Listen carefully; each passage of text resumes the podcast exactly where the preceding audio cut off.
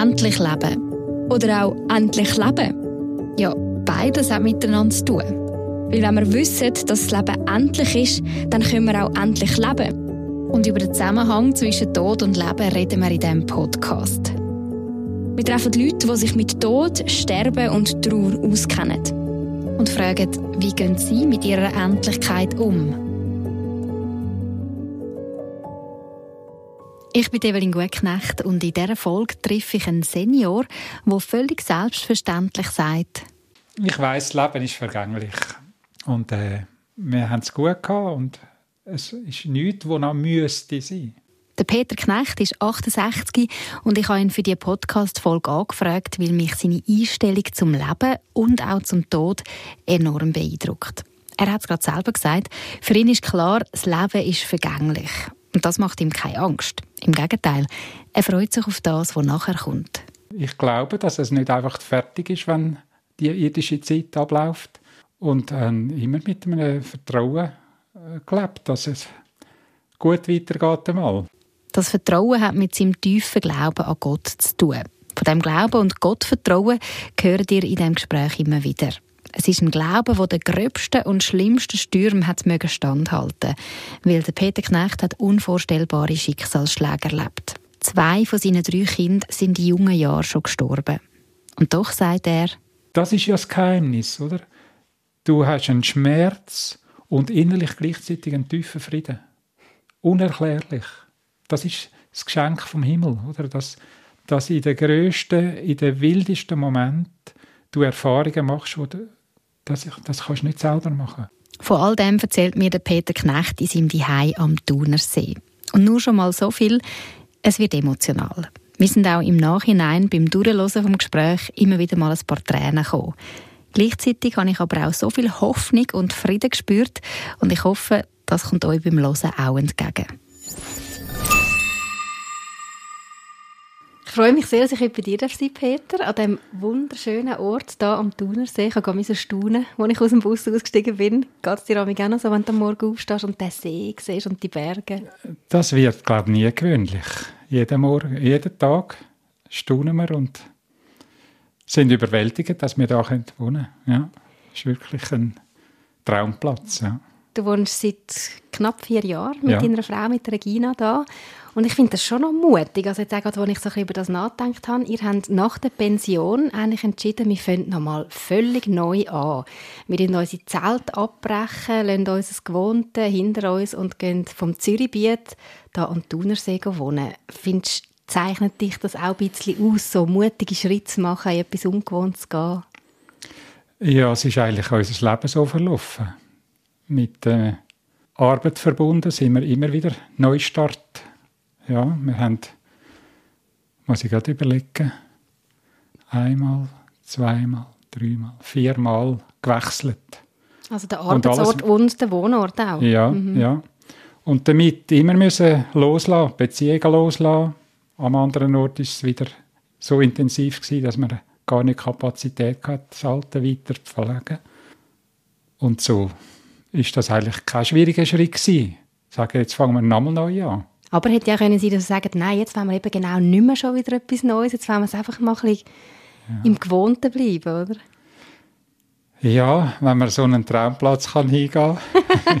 ist einem nicht so schwer gefallen? Nein, nein. Also wir haben gar keine Mühe gehabt. Mhm. Eben, du hast schon ein bisschen deine Arbeit erwähnt. Also du bist jahrelang ähm, in der reformierten oder in verschiedenen reformierten Kirchen angestellt mhm. als Sozialdiakon.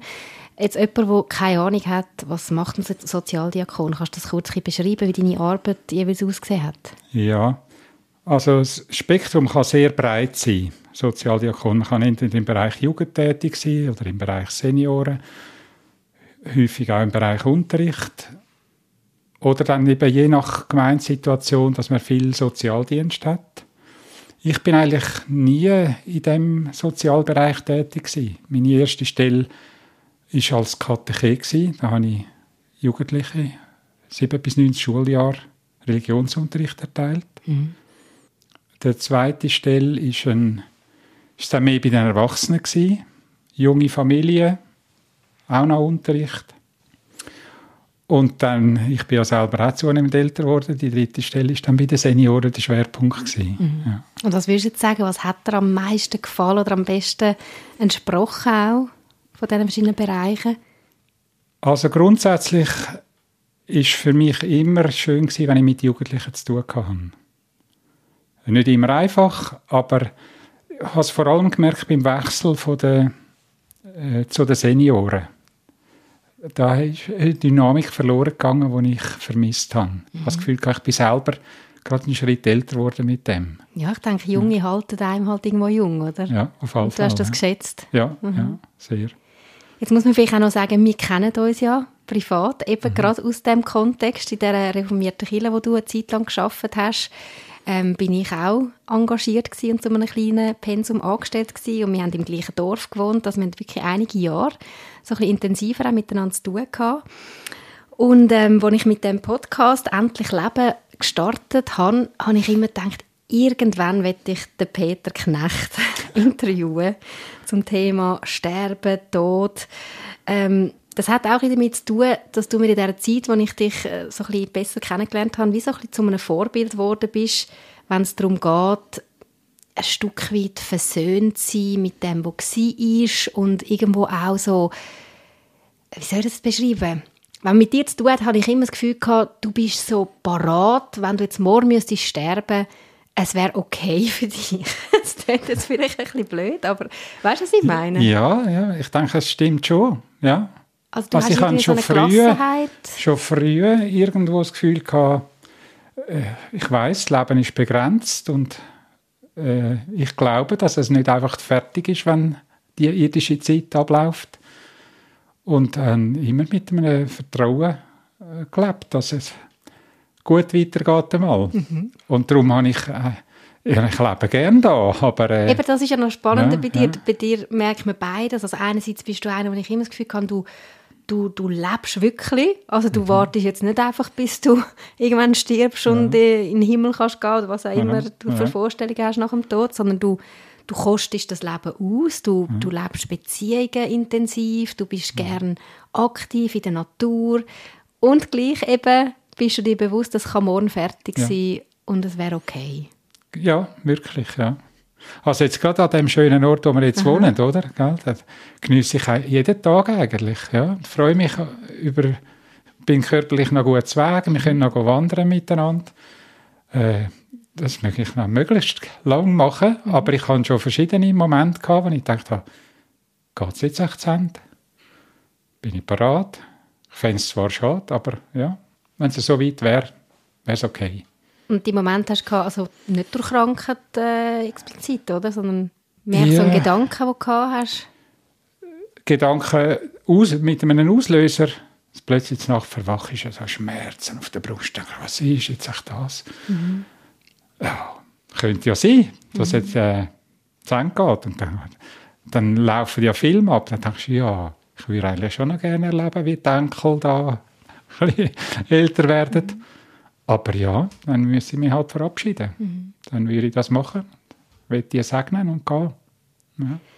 Jetzt gibt es ja so ein Motto, das du äh, lange gehabt hast, das ich manchmal auch so ein bisschen gehört habe. Ich weiß nicht, wie intensiv du das jetzt noch aussprichst. Ähm, ab in den Himmel. ja. Erzähl mal ich... zu dem Motto etwas. Ja, das habe ich. Ich weiß nicht, wann ich das, das erste Mal gesagt habe. Das ist viele Jahre her und ich habe es in gewissen Situationen gesagt, ja, ab in den Himmel. So viel habe ich das gesagt, dass Regina gesagt, gefunden hat, also meine Frau, äh, jetzt hör mal auf mit dem. Das ist fast ein nervig geworden ja, ja, ja, ja. Also weil du so eine quasi so genug hast von dem Leben auf der Erde oder von dem, wo du mitbekommst, allein, weißt, auf der Welt, gefunden hast, ab in den Himmel, dort ist alles besser oder mit was hat das zu tun? Ja, vielleicht schon mit dem, also es ist nie ein depressives, ein depressiver Ausspruch gewesen, ab in den Himmel, so quasi, jetzt bin ich lebensmüde, jetzt will ich gehen, sondern mehr so, ja, es sind Herausforderungen, es ist, denkst ah, es ist, ist ein bisschen mühsam, ah, ab in den Himmel, es wird ja nur besser, so, mhm. ja. Mhm. Also mit einem Stückchen Humor. Genau, ja, mit so einem ja, lachenden ja. Gesicht. Aber nicht ein fauler Spruch, sondern mhm. schon, dass ich denke, ja, es wird besser. Gehen wir doch gerade mal in das rein. Was stellst du dir vor? Was kommt nach dem Tod? Was hast du für eine Vorstellung von dem Himmel oder ja? Also ich habe in meiner beruflichen Tätigkeit ja immer wieder mit Leuten zu tun gehabt, wo, wo auch mit Fragen zur Bibel gekommen sind. Und zum Teil ganz coole Fragen über den Himmel. Und ich habe dann immer sagen, ich kann dir nicht den Himmel beschreiben. Aber mis, ich für mich sage es so, ich habe ein tiefes Gottesvertrauen. Und äh, ja, denke, Gott meint es gut mit uns Menschen. Mhm. Wenn ich an einen guten Gott glaube, dass der Gott der Schöpfer ist vom Leben und das Leben will. Es heißt, er ist ein Gott ist Liebe. Und wenn der Ausblick ist, einmal bei dem Gott sein, beim Schöpfer sein vom Leben, äh, wo die Liebe ist, dann muss ich eigentlich gar kein Detail mehr wissen. Da kann ich nur sagen, unvorstellbares Glück. Äh, mehr brauche ich eigentlich nicht. Also ich muss nicht überlegen, äh, treffe ich dort dann meine Verwünde wieder im Himmel, sondern ja, es ist eigentlich gar nicht in Wort zu fassen. Der Schöpfer, der das Universum geschaffen hat, Gott von der Liebe, wir sollen einmal bei dem sein. Dann fehlen einem eigentlich die Worte weiter. Was lange mir für mich. Ja. Das hat aber auch wahrscheinlich damit zu tun, dass du eben mit dem Gott etwas sehr positives, äh, also positives Bild hast von dem Gott. Oder ja. jetzt jemand, der sagt, uh, der Gott, meint der wirklich gut mhm. mit mir? Oder ist das nicht eher ein, ein Gott, den ich nicht kann vertrauen kann? Der hat sicher mhm. ein anders, eine andere ja. Vorstellung, oder? Ja, ich habe seit Kindheit habe ich ein tiefes Gottesvertrauen, dass Gott gut meint mit uns Menschen. Ja. Wie ich kann nie zweifeln an dem. Warum hast du das? Ist, ist das Prägung? Oder ja, ich, ist noch schwierig, schwierig zu sagen. Also sicher einmal, ich, ich bin in einem Elternhaus aufgewachsen, wo das eigentlich normal war, dass man an Gott glaubt. Ich habe das von meinen Eltern mitbekommen. Ich habe wohl selber Entscheidungen getroffen, dass ich dem Gott will vertrauen. Aber in all dem, was ich in meinem Leben erlebt habe, habe ich immer das Gespräch gesucht mit dem Gott, also das Gespräch gesucht, beten, ja. Und ich habe, ich habe nie eine Stimme gehört, aber so viele Erlebnisse, ich musste sagen, der Gott schaut gut zu mir. Mhm. Das finde ich jetzt, weil ich schon ein bisschen mehr wissen als unsere Hörerinnen und Hörer. Ich kenne einen Teil von deiner Lebensgeschichte, mhm. wo, wo ich, we ich weiß, dass du unglaublich, also du und deine Frau, unglaublich Schwieriges erlebt habt. Auf das kommen wir noch zurück. Aber im Kontext von dem finde ich das wahnsinnig ähm, beeindruckend oder ja, erstaunlich, dass du das so kannst sagen. Du glaubst immer noch, dass der Gott das gut mit dir meint. Mhm. Auch wenn du nicht verschont worden bist vor Leid. Ja. Ja, halt, weil ich gerade in diesen schwierigen Zeiten besondere Erfahrungen gemacht habe. Und ich das Gefühl habe, der Gott ist da, präsent. Mhm. Und darum gibt es für dich wie keinen Grund zum Zweifeln, dass er es gut ja, meint mit ja, dir. Ja, mhm. Fall, Fall, ja. Jetzt bist du noch nicht 70, aber äh, gehst Bald. auf die 70 zu. ja. Denkst du da anders über das Sterben, über den Tod nach, als vielleicht noch vor 10, 20, 30 Jahren? Ich denke nicht. Es wird realer, natürlich. Ich habe äh, schon viele, eigentlich viele erlebt, die jünger gestorben sind, als ich jetzt bin. Mhm. Etwas Besonderes, wo, ich merke, ich werde nächstes Jahr 69. Mein Vater ist mit 69 gestorben. Mhm. Und das kommt mir etwa mal. Ich denke, der Tag, wo ich dann gleich alt bin, wie der Tag, wo wir Abschied genommen von meinem Vater, wird ein bisschen besonderer sein. Mhm. Also einfach zu merken, ja, irgendwann ist es soweit. Mhm. Äh, natürlich, man kommt dem immer näher. Ich weiß nicht, wie lange ich noch lebe. Vielleicht sind es noch Monate, vielleicht sind es noch 20, 30 Jahre. Aber jetzt bist du einmal gesund und fit und jetzt magst leben wir noch, noch ganz voll. Ja, ja, und haben noch Aufgaben in dieser mhm. Welt. Ja, mhm. ja. Ich möchte jetzt in deine Geschichte eintauchen, deine sehr bewegende Lebensgeschichte. Ähm, deine Frau Regina und du, ihr habt drei Kinder bekommen. Der Tobias als erstes, ein Bub, dann die Melanie und später dann der Manuel. Ähm, beim Tobias soweit alles normal gelaufen, wie man mhm. sich das wünscht und vorstellt. Und wo Melanie auf die Welt kam, ist, ist einiges anders gelaufen. Erzähl mal ein bisschen von der Melanie. Ja, also Melanie ist, ist eigentlich bei der Geburt auch alles wunderbar. Wir haben zuerst einen Bub, jetzt haben wir noch ein Mädchen. Was könnte es noch besser geben? Mhm. So. Und dann ist am vierten Tag ist dann plötzlich Unruhe gekommen. Man hat den Eindruck gehabt, also sie hat Mühe gehabt beim Trinken. Und dann hat mir eine, äh, eine Schwester hat dann gefunden, ja, wir müssen das abklären vielleicht Verdacht auf Lungenentzündung. Auf jeden Fall ist dann Melanie äh, verleiht worden ins Kantonsspital, auf die Intensivstation. Und dort hat der Arzt gefunden, ja, das Köpfchen, das müssen wir noch untersuchen. Wir selber haben schon den Eindruck gehabt, beim, äh, wenn, man, wenn man den Kopf angelangt hat, der ist ein bisschen, ein bisschen knochig. Aber es ist ja alles gut, dann studiert man dem nicht weiter nach. Aber auf jeden Fall sind dann Untersuchungen gelaufen, 14 Tage lang. Und nach 14 Tagen sind wir eingeladen zu einem Gespräch mit den Ärzten. Und die Information war dann etwa so gewesen, kurz gefasst. Wir haben äh, beim Untersuch vom Hirn Verkalkungen festgestellt. Äh, sie sind groß. Wir haben festgestellt, dass das Kind einmal einen Infekt hatte in der Schwangerschaft. Mhm. Es war für uns klar, gewesen, in der achten Woche war Regina mal ein bisschen krank. Gewesen. Sie hat auch noch am Arzt angerufen, ob sie das und das Medikament nehmen wegen der Schwangerschaft und dann gesagt, ja, ja, das ist kein Problem. Ja, also ist einfach klar gewesen, es muss da gewesen sein in der achten Woche von der Schwangerschaft. Und sie hat dann gesagt, aufgrund vom Krankheitsbild nach Lehrbuch lebe ich so Kind sechs bis acht Wochen. Ob man sie überhaupt wieder heimnehmen oder gerade da lassen zum Sterben. Und wir haben dann gesagt, ja, sterben kann sie ja die Heime. Wir nehmen sie mit. Ja, und dann ist eine Geschichte losgegangen. Aber du erzählst, du erzählst es jetzt relativ trocken, ja, sterben kann sie ja die Heime. Was ist in ja. euch abgegangen, als ihr die, die Info habt bekommen? Eben zuerst vor zwei Wochen haben das Gefühl, wir haben ein gesundes Kind. Ja. Zwei Wochen später sagt man, ja, das Kind wird nur noch wenige Wochen leben. Ja, wie soll ich sagen?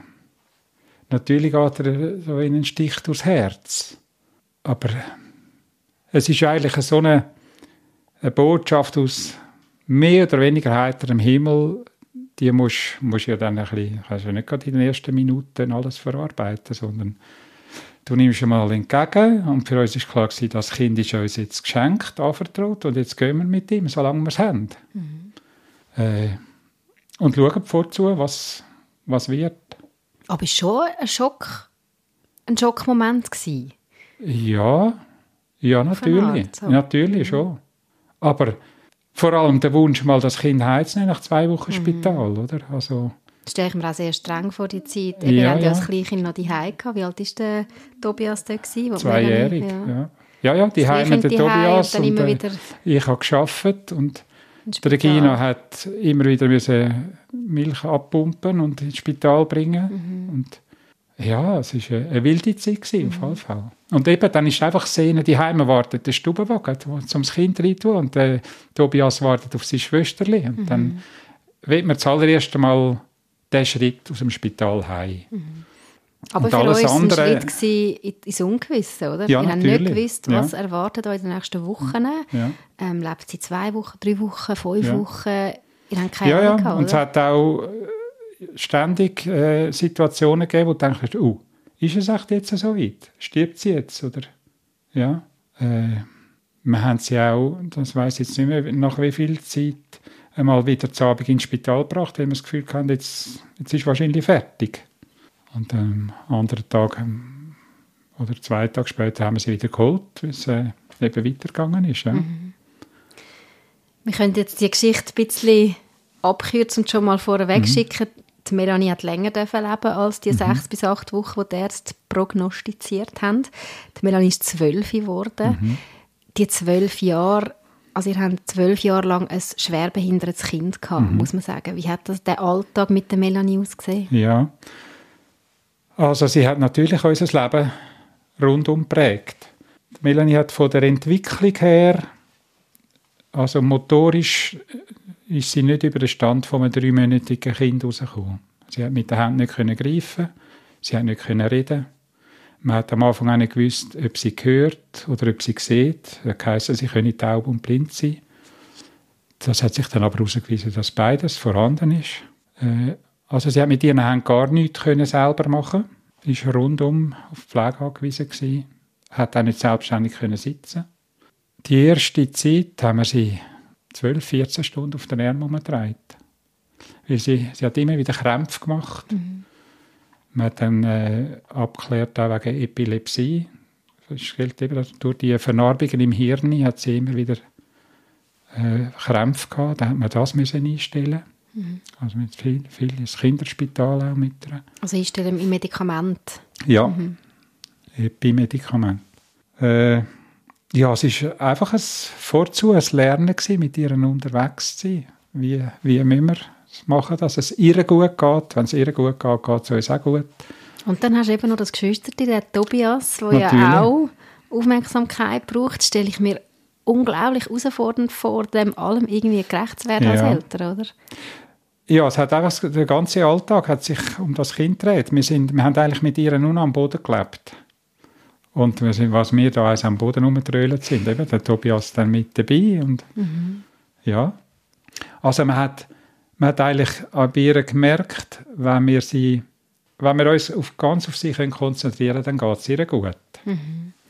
Das Glück war, sie hat klare, helle Augen gehabt. Mhm. Sie hat einem angestrahlt. Und man hat das Gefühl gehabt, sie redet mit ihren Augen. Und das hat einem selber ganz viel gegeben. Wir haben öfter mal das Gefühl gehabt, sie sitzt also wir haben ja da einen Haufen Hilfsmittel gehabt, so Stühle, wo, sie, wo man sich reinsetzen kann. Ja, ja. Können, ja. Dann ist sie so da oder liegt auf dem Rücken und, und schaut an die Decke rauf. Und da haben wir das Gefühl, das Gesicht ist so lebendig, die Augen sind so lebendig, sie sieht Sachen, die wir nicht sehen. Hm. Man hat immer gesagt, sie sieht, glaube ich, in einen offenen Himmel hinein. Ist das für euch ein bisschen Trost gewesen? Stück weit? Ja, es war irgendwo beglückend gewesen, weil wir haben ja durch das immer wieder auch zu tun gehabt mit anderen Familien, die behinderte Kinder hatten. Und viele Kinder sind abgelöscht gewesen. Also, man hat keinen Augenkontakt können aufnehmen mit ihnen. Und, wir mit unserer Melanie ist so eine, eine Freude gewesen eigentlich. Das war ein riesiges Geschenk für uns. Ja, das macht wir, mega viel aus, ob du in den Augen Genau, eben leuchtige ja. Augen, mhm. wirklich leuchtige Augen. Mhm. Aber eben, also wenn ich es richtig verstehe, Melanie hat euren ganzen Alltag geprägt. Ihr habt ja voll müssen für sie da sein, ähm, rund um die Tourbetreuung, ja. so kräftemäßig. Wie habt ihr das geschafft? Also es ist ja vor allem äh, die Regina, wo, wo sie den ganzen Tag hatte. Ich, ich bin ja immer wieder zum Haus rausgekommen, so für, zur Arbeit. Es ist uns eigentlich gut gegangen, so dass wir sogar dann die Frage hatten, wir hätten gerne ein Geschwisterchen, ein gesundes Geschwisterchen für den Tobias und er kann mit ihm spielen. Mhm. Äh, es war aber dann klar, gewesen, das wäre nur möglich, wenn wir Hilfe bekommen im Haushalt. Ich hatte eine Arbeitskollegin, eine Katechetin, die einmal eine Kinderschwester gelernt hat. Und die hat einmal gesagt, wenn ihr noch ein drittes Kind wettet, dann käme ich zu euch und würde mithelfen. Mhm. Das sind eben so Geschenke vom Himmel. Mhm. Auf jeden Fall, ja, haben wir uns dann entschieden, wir wagen es, nochmal ein drittes und haben dann die Frau angestellt, 50 Prozent. Wir haben Freunde, gehabt, die mitgeholfen haben, finanzieren. Wow. Und sie ist dann halbtags gekommen und hat, äh, immer am Morgen hat sie für die Melanie geschaut. Das hat ein bisschen Entlastung gegeben, natürlich. Mhm. Aber mit dem dritten Kind ist natürlich der nochmal, neue, nochmal intensiv geworden. Neue Power in die Familie gekommen, ja. Man hat, wo Melanie etwa vier, ja, gegen fünf war, hat man abgeklärt, ob sie echt könnte in eine Tagesschule gehen also mhm. Schule tönt ein bisschen schwul. Ja, ja, genau. Also einfach der Ort, wo, wo Kinder betreut ja. und gefördert werden. Mhm. Man hat das abgeklärt. Dann hat es geheißen, nein, sie ist schwer behindert, sie können sie nicht nehmen. Und eben mit dem, dass Melanie immer die Heime war, äh, ist dann, sind dann Kräfte schon mehr, mehr zurückgegangen bei der Regina. Ja. Irgendwann hat sie gesagt, Regina, äh, ich habe keine Kraft mehr. Entweder kostet es Melanie das Leben oder meins. Puh. Und dann ist wieder so ein, dann schreist du zu Gott und denkst, ja, was, was jetzt weiter? Und in dieser Zeit ist ein Telefon von einem Heim, wo wir Melanie schon als äh, Ferienentlastung haben können bringen auf äh, ins Bündnerland. Ein kleines Heim, äh, wo Melanie über einmal einen Ferienplatz hat können haben. Haben die angerufen und gesagt, wenn bei ihnen ein Platz frei wäre, würde sie Melanie als nächstes zu, zu sich nehmen. Fix, also nicht nur Ferienhalter. Ganz, ja, ja. ja. Das ist für mich so ein Zeichen von Gott. Mhm. Er weiß und er schaut. Ja, das ist, äh, ab da hat sie, also, ich, also ich glaube schon, wo sie sieben war, ist, ist das gewesen. Äh, ab da ist sie dann eigentlich etwa zwei Drittel vom Jahr im Heim gewesen und ein Drittel, also immer wechselnd mhm. bei uns. Das hat Entlastung gebracht. Das hat, so ist es dann gegangen, ja. Mhm. ja. ja. Ich wollte vorher gerade fragen, aber du hast es eigentlich schon beantwortet. Wann sind denn so Momente gewesen, wo du trotz dem schwierigen Weg, den ihr da gehen müssen, mhm. Das Gefühl hast, Gott meint es gut. Ich meine, ja. da kannst du so schnell denken, ja, Gott hat uns vergessen. Oder warum lässt so ein liebender Gott zu, dass ein Kind so schwer muss behindert sein und ja.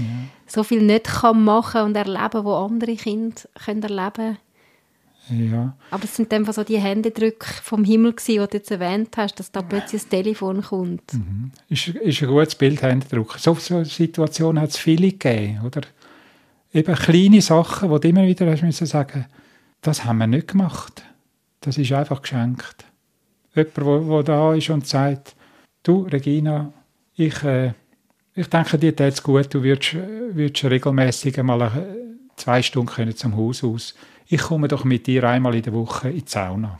Das ist auch so etwas. Mhm. Ja, das hat sie dann auch noch gesagt. Ich tue dann für euch Mittag kochen und nachher gehe ich mit dir in die Sauna und dann hast du ein bisschen Zeit für dich. Mhm. Man könnte sagen, ja, selbstverständlich, ja, das gibt es. Aber für uns ist das nie selbstverständlich. Es sind so Zeichen, äh, wo, wir, wo wir immer das Gefühl haben, Gott schaut zu uns. Mhm. Ja. Es gibt einen Haufen Situationen, weißt du, ihr könnt, könnt ja Geschichten erzählen, Kleinigkeiten und zum Teil Sachen, die ich bis heute nicht äh, ganz kann einordnen kann, was ist dort eigentlich genau passiert. Und Darfst du gerne noch ein, zwei Geschichten bringen, ja? Es hat eine Situation gegeben, da wir das Gefühl gehabt, jetzt geht das Leben, glaube jetzt könnte es zu Ende gehen. Wir sind das war auch wieder Freitag. Da haben wir gesagt, ja, nicht warten bis am Samstag. Am Samstag der Kinderarzt dann nicht in der Praxis. Gehen wir doch noch am Freitagabend. Also weil es ihr schlecht gegangen ist? Ja, weil sie haben das Gefühl hatten, es könnte jetzt mhm. wirklich wieder so weit sein. Dann hat er das Blut untersucht und hat gesagt, ja, sie werden das Wochenende kaum überleben. Mhm.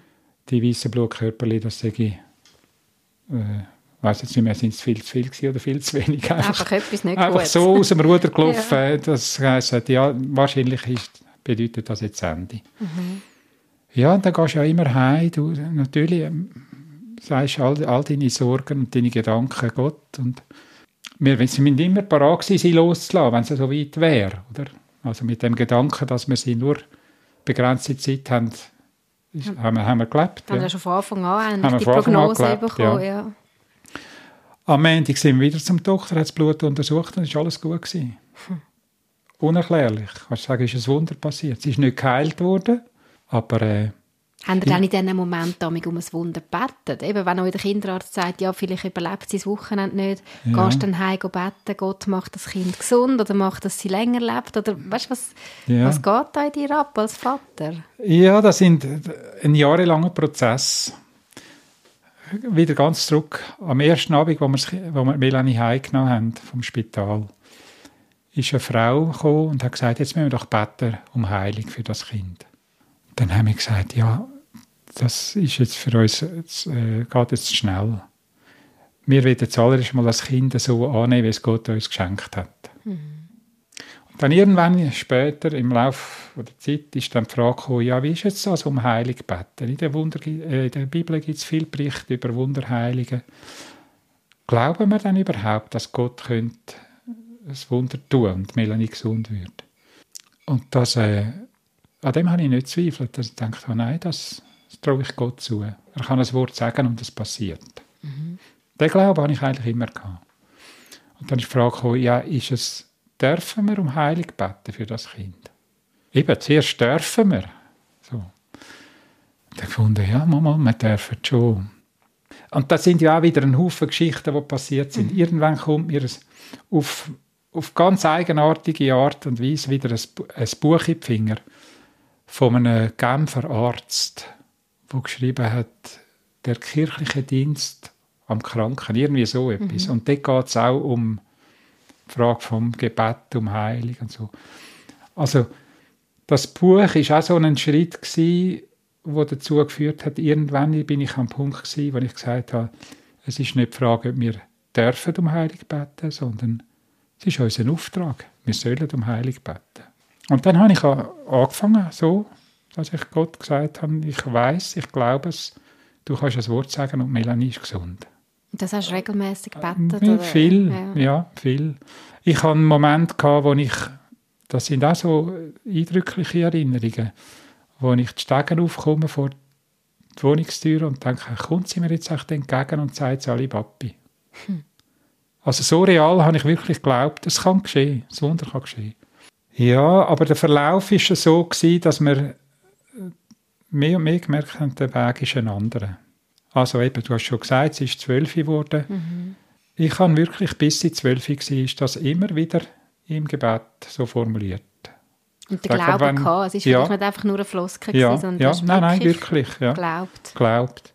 Aber für mich war immer klar, gewesen, nicht unser Wille soll geschehen, sondern dein Wille. Wenn du willst, dass, wir, dass die Melanie gesund wird, dann wir glauben das, du kannst es machen. Mhm. Da könnte man eine ganze Podcast-Folge nochmal mit dir machen zum Thema, wie gehe ich damit um, wenn eben man für Wunder betet und sie mhm. gehen nicht in Erfüllung. Mhm. Also es passiert nichts. Melanie ist mhm. nicht geheilt worden. Mhm.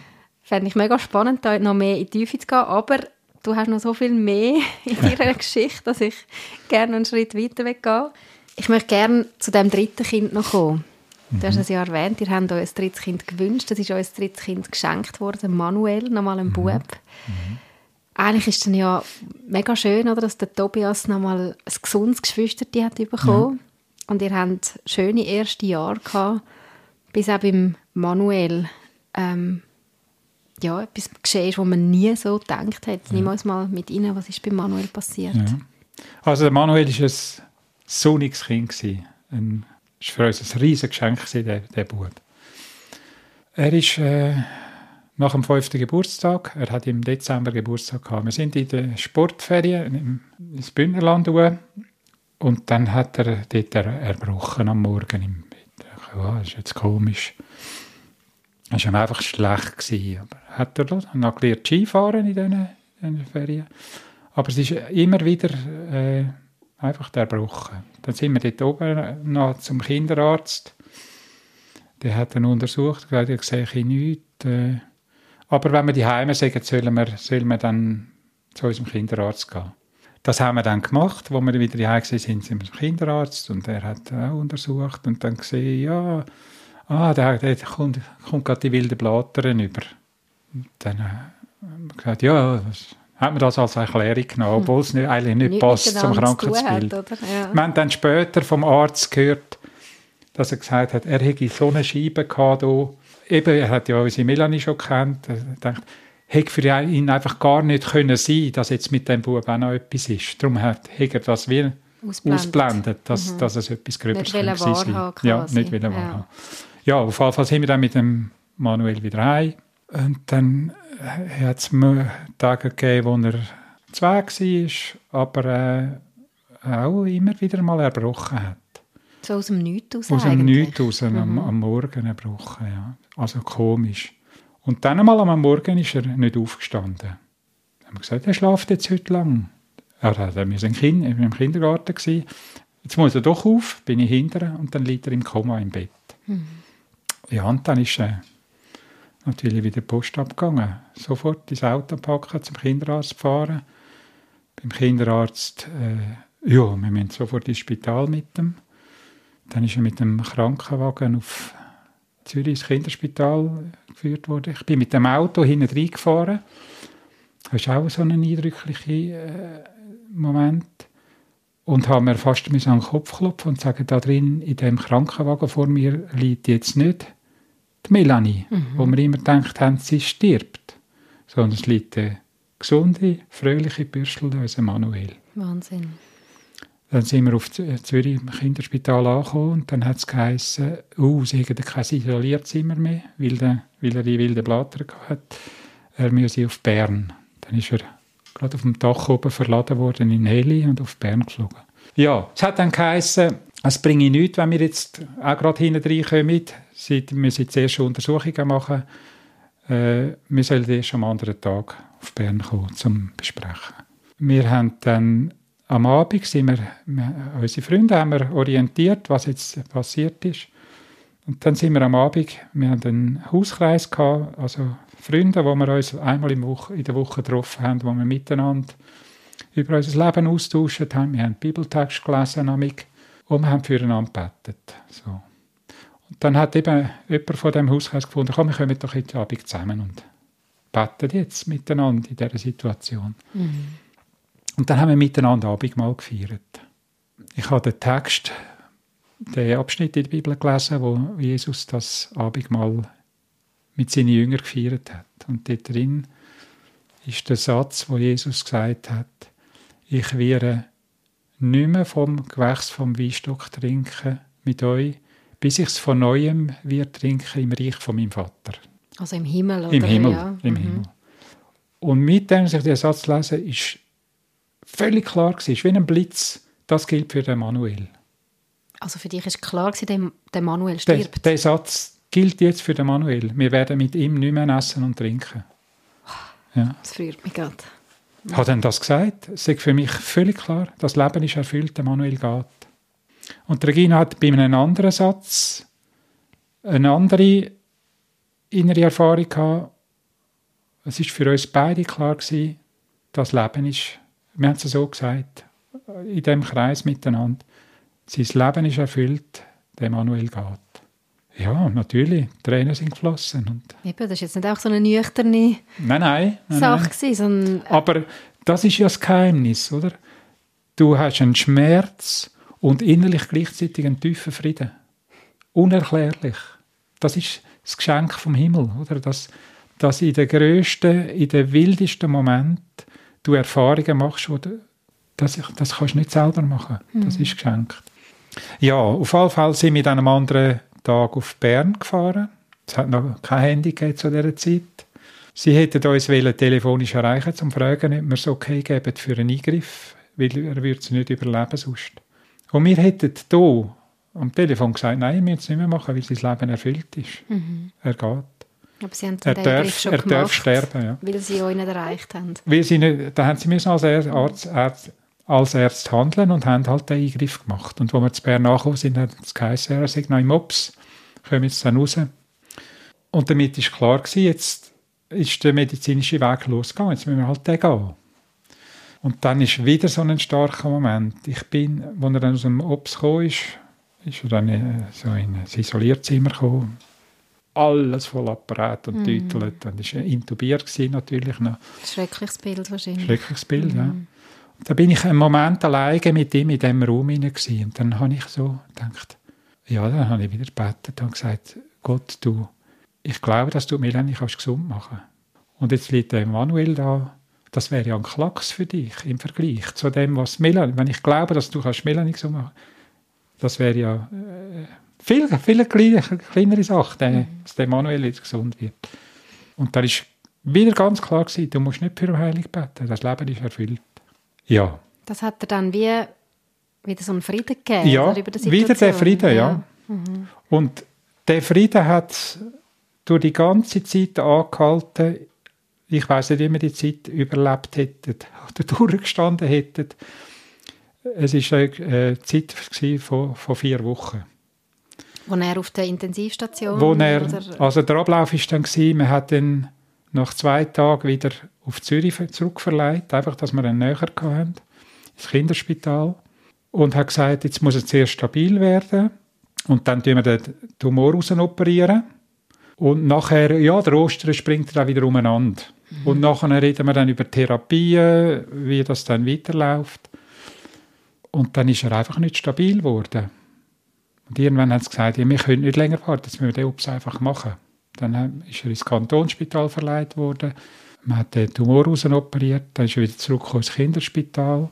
Dann kommen sie ja zuerst nach, dem, nach der Ops ins Aufwachzimmer, einfach um sie wieder mhm. stabilisieren.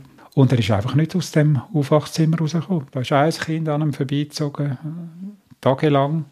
Und irgendwann haben wir gesagt, das Kind kommt nicht zur Ruhe in diesem Raum. Es ja, bibelt und macht und läuft und tut. Ja. Wir wollen, dass er in ein Zimmer verleiht wird. Für uns hat es sich eigentlich abzeichnet. Wir haben ja gewusst, er geht. Mhm. Aber mit den Ärzten ständig Gespräch, täglich mit irgendwelchen Ärzten, also ich habe mit über 40 Ärzten geredet in diesen vier Wochen. Äh, ja, für das ist klar, sie wollen natürlich Sie machen Leben alles retten, und sie oder? sehen den Weg mhm. von der Therapie. Das Verrückteste ist, am Ostermorgen bin ich mit einem Arzt am Bett von Manuel gesessen. Und der hat immer noch gesagt, kommt alles gut. Hm. Und an dem Ostermorgen ist er gestorben. Also ist eigentlich dann doch relativ überraschend schnell gegangen, oder? Also für, für uns nicht überraschend, nicht. nein, nein, nein, nein, es hat sich, also es ist ja, eben das sind auch wieder so besondere Erfahrungen. Die Karwoche, ja, uns sagt das etwas. Sehr symbolisch. Symbolisch, ja, die Karfreitag. Mhm. Jesus ist am Karfreitag gekreuzigt worden. Das feiert wir, also feiern, ja, hm, am, am Karfreitag. Mhm. Und dass er dann am Ostermorgen gestorben ist, das ist für uns natürlich auch wieder ein... Wir haben können mit Tränen jubeln. Er ist auferstanden, also er, er ist am, am Ziel im Himmel. Das, also wie Jesus, für ja, euch ist das ein Bild, ja. so wie Jesus an Ostern auferstanden ist aus dem Grab ist ja. für euch der Manuel ja. eben zwar gestorben, aber... Es ist wie ein, auch wieder ein Zeichen vom Himmel, also ein, ein gnädiges Zeichen, dass gerade der Ostermorgen ist. Wir haben ja gewusst, das Leben geht zu Ende. Und dass es jetzt durch das, dass, dass das Leben so noch um einen Monat verlängert worden ist, wegen dem ganzen medizinischen Weg, dass es jetzt gerade am Ostermorgen fertig ist, ist wie so ein, ja, nochmal ein Liebeszeichen, ja, wo dir hilft, das, was du eigentlich glaubst, wirklich fest, fest zu machen im mhm. Herz. Ja. Wir sind durch die vier Wochen mit einer unglaublichen Kraft getragen worden.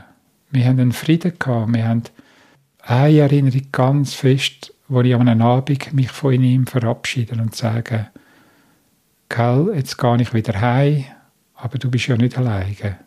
Jesus, der gute Hirte, ist bei dir. Und ich habe das Gefühl, ich könnte es mit der Hand greifen, wie das Kind geborgen ist. Hm. Sehr emotional, wenn du das zurückdenkst. Mhm. Er ist immer Frieden im Bett gelegen und hat gewunken, als ich gegangen bin. Einfach immer Frieden. Man sich auch nicht so erklären oder in so einer Situation nein, denkst du nicht an Frieden. Nein, nein. Mhm. Und eben das sind so, die, ich sage immer wieder, wir hätten unsere beiden Kinder gerne noch. Aber die Erfahrung, die wir gemacht haben mit ihnen in den wildesten Moment, die wollen wir nicht missen. Also, wenn ich heute sage, ich habe ein tiefes Gott vertrauen, dann ist es nur gefestigt worden in diesen, in diesen Momenten. Der Gott meint es gut. Wir leben aber noch in einer Welt, die geschunden ist und wo äh, Haufen Böses geschieht. Aber Gott hat die Welt nicht im Stich gelassen, sondern kommt mit drin und ist mit uns auf dem Weg. Ich kann an eine ich habe ja verschiedene biblische Bibelstellen, die ich wichtig finde, wo, wo mir kostbar sind. Aber äh, ein ganz bekannter Text in der Bibel ist der 23. Psalm. Der Herr ist mein Hirte, mir und so weiter. Und dort in der Mitte ist der Satz, und ob ich schon wanderte im finsteren Tal, du bist bei mir. Nur das Sätzchen, du bist bei mir, das ist bei mir, ich denke, wie ein zentrales Wort, wo, fünf Worte, die sich tief eingebrannt haben. Du bist bei mir. Gott. Du, Gott, bist bei mir. Mhm. Ja. Du bist bei mir jetzt, wo das Kind stirbt. Du bist bei mir, wo wir Abschied nehmen am Grab. Du bist bei mir auf meinem letzten Lebensweg, wenn es dann bei mir zu Ende geht. Das denke ich. Das steht wirklich über dein Leben. Das ist, das ist mir, das ist der feste Grund, wenn ich darauf stehe. Ja. Mhm, das spürt man auch ja. sehr, wenn man mit dir unterwegs ist. Eben, ich habe es gesagt, ähm, die Melanie ist zwölf geworden, also sprich mhm. nach dem Schlag, den ihr erlebt habt, dass der Manuel hat müssen sterben, mhm. habt ihr noch vier Jahre mit der Melanie ja. gehabt, ich ja. richtig im Kopf. Ja. Und dann ist auch die Melanie gegangen. Weißt du, wenn ich das so darüber nachdenke, ich habe ja selber auch Kind. Wie verkraftet man den Verlust von einem Kind? Wie verkraftet man den Verlust von einem zweiten Kind? Das finde ich unvorstellbar. Aber eben, wenn ich mit dir oder auch mit deiner Frau zu tun habe, habe ich nie das Gefühl gehabt, nie, dass ihr verbittert sind mhm. aufgrund mhm. von diesen Verlusten. Mhm. Und ich glaube eben, da kommt das zum Tragen, was du jetzt gerade beschrieben ja, hast, ja. dass das Wissen, der Gott, wo du daran glaubst, der lässt dich nicht hängen ja, in den schlimmsten Moment, oder? Ja, kommt natürlich dazu, ich habe, für uns war immer klar Kinder sind ein Geschenk. Die gehören einem nicht. Sie sind anvertraut, äh, man hat eine Verantwortung für sie, aber man muss sie auch wieder freilassen, loslassen. Also nicht im Sinne von, sie sterben, sondern... Ja, das denke ich ja nicht gerade, oder? Sie, sie werden irgendwann ihren Weg gehen und, mhm. und alle Eltern müssen irgendwo die Prozesse auch gehen, vom Loslassen. Mhm. Die einen machen es ringer und die anderen schwerer. Also das ist sicher mal ein, ein wichtiger Punkt gewesen, dass uns das immer klar war. Kinder sind ein Geschenk. Anvertraut. Sie gehören uns nicht. Und natürlich, wenn ein Kind stirbt, dann äh, ist es nochmal eine andere Stufe vom, vom Müssen loslassen. Das ist ja so unnatürlich, oder? Ja. Immer Gefühl, die Eltern gehen vor den Kindern. Das Kind sollte eigentlich mhm. überleben, ja. ja. Das wäre ja das Ziel, ja, die Idee. Ja, das ist auch ein Punkt. Und ein anderer Punkt ist für mich, wo mir auch von der Jugend her immer klar war, ich habe das Glück, in einer, in einer Gegend, in einem Land zu leben, wo man einfach so viel Gutes hat, was nicht selbstverständlich ist. Wie viele Kinder sterben täglich an Hunger? Wie viele Kinder sterben, weil sie dreckiges Wasser trinken? Äh, wie viel leben in Kriegssituationen? Und wir haben alles im Überfluss. Es ist nicht selbstverständlich. Und das ist dann auch mit dem Gedanken gewesen, dass ich mir sagen ja, soll ich dann meinen, bei mir passiert nichts? So. Mhm. Also ich kann doch nicht mit dem Anspruch leben, bei mir darf nichts passieren. Das sind auch so Gedanken, natürlich, die mich immer wieder begleitet haben. Schon früh in dem Fall? Schon früh, gewesen, schon früh, ja, ja. ja. Mhm. Also grundsätzlich denke ich, ja, ich bin ein dankbarer Mensch und ich freue mich über all dem Guten, das ich darf erleben aber es ist nicht selbstverständlich. Mhm. Das hat sicher auch wesentlich dazu beigetragen, dass wir haben können das annehmen dass es jetzt eben bei uns so läuft. Und eben in allem, wir haben immer einen tiefen Frieden in uns. Wir haben gemerkt, wir sind tröstet. Das heißt, Gott ist ein Gott vom Trost, der hat uns tröstet.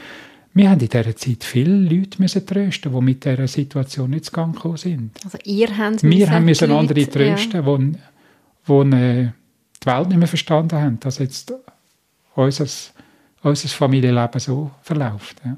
Und das ist so geblieben. Also weißt, ich stelle mir vor, manchmal ist ja auch eben in dieser Straubenzeit, so kurz vor dem Tod von Manuel, dass da irgendwo so Adrenalin ja auch überkommt oder Kraft mhm. überkommt, aber nachher, wenn dann mal die Beerdigung war, und da kommt doch bei vielen dann so das Loch. Ja. Hast du, oder haben die das nie so erlebt? Nein, nein, nie. Wir haben Loblieder gesungen in dieser Zeit. Also, eben, man, man kann es nicht machen. Es ist nicht eine, eine eigene Leistung, es ist einem einfach geschenkt. Sie haben da, wenn ich das richtig verstehe, einfach auch sehr viele Erfahrungen gemacht, die einfach übernatürlich sind, ja. wo, wo man nicht kann in Wort fassen kann. Ich sage, das sind meine grössten Gotteserfahrungen in dieser Zeit. Ja. Mhm. Darum sage ich, die will ich nicht missen. Ja. Du hättest zwar deine Kinder gerne zurück, genau. oder hättest immer noch, aber die ja. Erfahrungen, die du ja. durch die schlimmen Schläge erlebt hast, willst du nicht hergeben. Peter, ich könnte noch so lange mit dir reden. Ich finde, du bist so ein inspirierender Mensch und ja, ich kann so viel von dir lernen. Ich werde aber doch langsam zum Schluss kommen von dem Gespräch. Und in unserem Podcast gibt es immer eine Rubrik, die ich jetzt noch gar nicht angesprochen habe. Das ist die Rubrik, die Rubrik Bucket Also eine Liste mit Sachen, die man noch machen und erleben will. Hast du in deinem Kopf vielleicht oder sogar auf Papier so eine Liste mit Sachen, die du auch gerne noch möchtest erleben auf dieser Welt? Wo ich unbedingt noch erleben möchte? Mhm. Ja, also wo wir da hingekommen sind, habe ich gesagt, ich will auf alle die Berge laufen, die ich hier gesehen habe. Äh, jetzt sind wir vier Jahre da. Jetzt dieses Jahr haben wir den Traum können verwirklichen. Also bis jetzt in diesen vier Jahren sind wir vor allem oben gewesen. Gelaufen, gut gelaufen, ja. ja. Wir haben den ganzen, ganzen Horizont erwandert, den wir sehen. Wow. Aber ich habe auch das immer gesagt, äh, ich würde gern, aber wenn es nicht möglich wird, ist auch gut. Mhm. Ich habe jetzt noch einen Berg, und ich denke, auf das Hebu würde ich auch mal gerne gehen. Aber es muss nicht sein. Nein, ich habe nichts, also ich habe natürlich verschiedene Sachen, die ich so seit Jahren vor mir hertrage. Das würde ich dann gerne mal noch machen. Aber das ist alles vergängliches Zeug. Ich habe die ja immer die angefüttert. Und ich habe gedacht, die will ich dann mal digitalisieren. Aber wer will denn das später noch? Nein, ich, ich das Leben ist vergänglich. Und äh, wir haben es gut gehabt und es ist nichts, was noch müsste sein. Wir sind beide noch körperlich gut Weg. Wir können noch miteinander wandern. Wir können es im Moment noch. Wir wissen nicht, wie lange. Aber Irgendwann wird auch das vorbei sein. Ich weiß, der Körper wird älter. Ich bin nicht mehr gleich fit wie vor Jahren. Ja, ich, nein, ich denke, ich freue mich ab allem, was gut ist und bin bereit auch anzunehmen, wenn es eben abnimmt. Ich würde sagen, das ist ein schönes Schlusswort. Danke dir vielmals, Peter, dass du mit mir, mit uns so ähm, dein Leben geteilt hast ja. in diesen paar Minuten. Ja. Danke vielmals. Ja, ist gern geschehen. Ich merke selber, es ist für mich auch immer wieder bewegend, reich. Endlich Leben, ein Podcast von ERF Medien Schweiz. Mehr auf erfmedien.ch-podcast.